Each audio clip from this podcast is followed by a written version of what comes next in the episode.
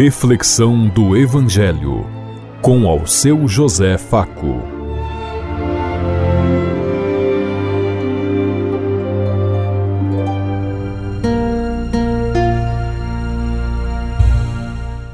Paz bem a todos os ouvintes da Rádio Construtiva e todas as emissoras em sintonia conosco e o povo que nos ouve.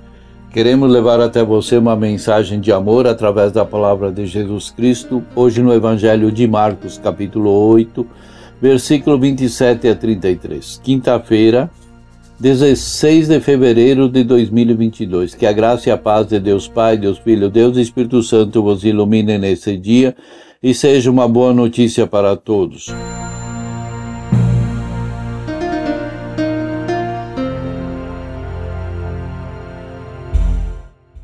O Senhor esteja conosco, Ele está no meio de nós.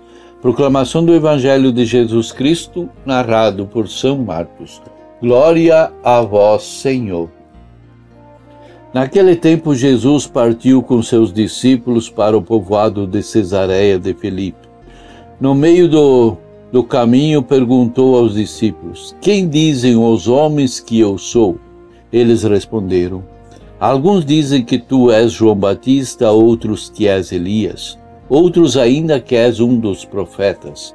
Então ele perguntou: E vós, quem dizeis que eu sou? Pedro respondeu: Tu és o Messias. E Jesus proibiu-lhe severamente de falar a alguém a seu respeito. Em seguida começou a ensiná-los, dizendo que o filho do homem devia sofrer muito ser rejeitado pelos anciãos do povo, pelos sumos sacerdotes e doutores da lei, deveria ser morto e ressuscitar depois de três dias. Ele dizia isso abertamente. Então Pedro tomou Jesus à parte e começou a repreendê-lo. Jesus voltou-se, olhou para os discípulos e repreendeu a Pedro, dizendo: Vai para longe de mim, Satanás Tu não pensas como Deus e sim como os homens. Palavra da salvação. Glória a vós, Senhor.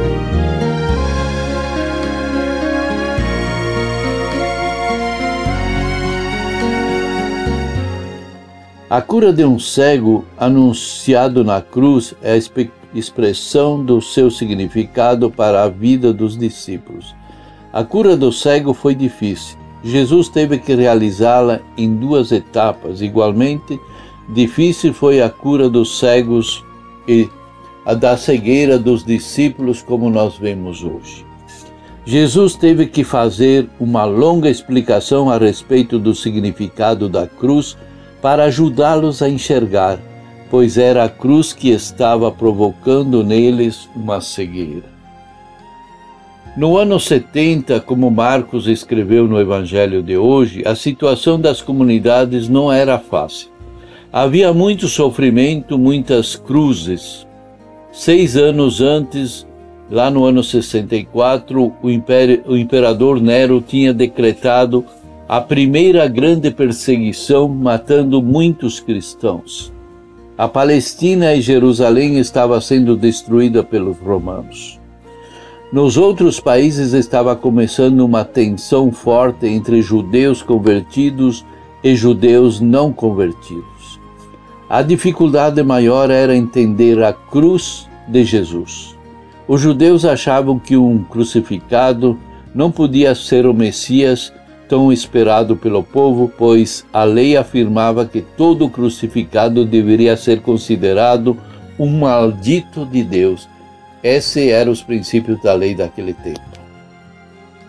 Jesus respondeu: Quem diz ao povo que eu sou? Eles responderam: Realmente há várias opiniões do povo. Uns dizem que é João Batista, Elias ou outros profetas. Depois de ouvir a opinião dos outros, Jesus pergunta: E vocês quem dizes que eu sou? Pedro responde: Tu és o Cristo, o Messias. Isso é em qualquer que o povo está esperando. Jesus concordou com Pedro, mas proibiu de falar sobre isso ao povo. Porque Jesus proibiu é que naquele tempo todas as esperavam a vinda do Messias, mas cada um do seu jeito, uns como um rei, outros como um sacerdote, doutor, guerreiro, juiz ou profeta. Ninguém parecia estar esperando um Messias servo, servidor, como aquele que foi anunciado por Isaías e como era realmente Jesus. Jesus começa a ensinar que ele é o Messias servidor e afirma que, como Messias servidor anunciado por Isaías, será preso e morto no exercício de sua missão de justiça. Pedro leva um susto, chama Jesus ao lado para o recriminá-lo. E Jesus responde a Pedro: Vá para longe de mim, Satanás. Você não pensa como as, com as coisas de Deus, mas como pensam os homens. Pedro pensava ter dado a resposta certa. De fato, ele disse a palavra certa: Tu és o Cristo. Mas não lhe deu sentido certo. Pedro não entendeu Jesus. Era como o cego de Betsaida. Trocava a gente por árvores e a resposta de Jesus foi duríssima: Vá para longe de mim, Satanás. Satanás é uma palavra hebraica que significa o acusador, aquele que afasta os outros do caminho de Deus. Jesus não permite que alguém se afaste da sua missão. Jesus tira as conclusões que, que valem até hoje. Quem quiser vir após mim, tome a sua cruz e siga-me. Naquele tempo, a cruz era apenas uma pena de morte que o Império Romano impunha aos marginais. Tomar a cruz e carregá-la até atrás de Jesus era o mesmo que aceitar ser marginalizado pelo sistema impuro que legitimava as injustiças daquele tempo. A cruz não é fatalismo, nem é exigência do Pai. A cruz é a consequência do compromisso livremente assumido por Jesus que revela que a boa nova de que Deus é Pai e que, portanto, todos e todas devem ser aceitos e tratados como irmãos e irmãs perante Deus.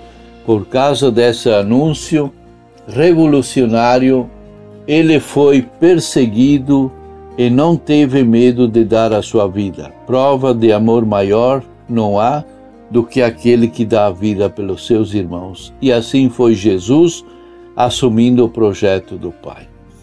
Você percebe quando fala o pensamento de Deus e quando fala o pensamento do mundo? Quem é Jesus para você? Você costuma pensar antes de falar de, ou de agir ou segue os impulsos do seu coração? Você admite que que passar por sofrimento e dificuldade é fato comum a nossa, na nossa missão, você percebe quando fala o pensamento de Deus e quando está falando sobre um, o pensamento dos humanos? Pensamos em tudo isso enquanto eu lhes digo. Até amanhã, se Deus quiser. Amém.